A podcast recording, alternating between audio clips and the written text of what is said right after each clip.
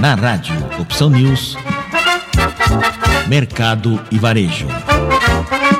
O maravilhoso mundo do consumo e das compras.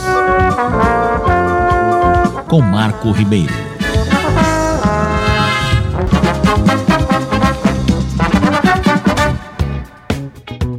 Ao completar 65 anos, a Mercedes-Benz do Brasil apresenta aos clientes e ao mercado o E500U, seu primeiro chassi de ônibus elétrico, veículo urbano 100% desenvolvido pela equipe de engenharia brasileira com foco na realidade da mobilidade do transporte de passageiros.